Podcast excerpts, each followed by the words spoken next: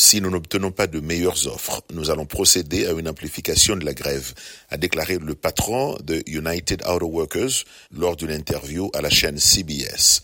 Ça fait des décennies qu'on est laissé à la traîne, a-t-il ajouté, expliquant que les ouvriers qu'il représente en ont marre.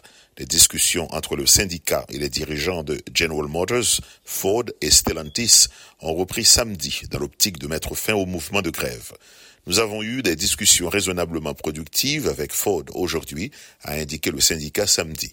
Stellantis a indiqué samedi proposer une hausse de près de 21% sur 4 ans contre 14,5% il y a encore une semaine.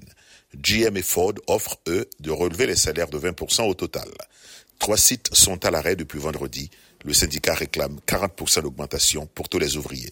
L'enjeu est considérable pour Joe Biden, candidat à un second mandat. Il a envoyé vendredi un message de soutien au syndicat et appelé les constructeurs à aller plus loin de leurs propositions.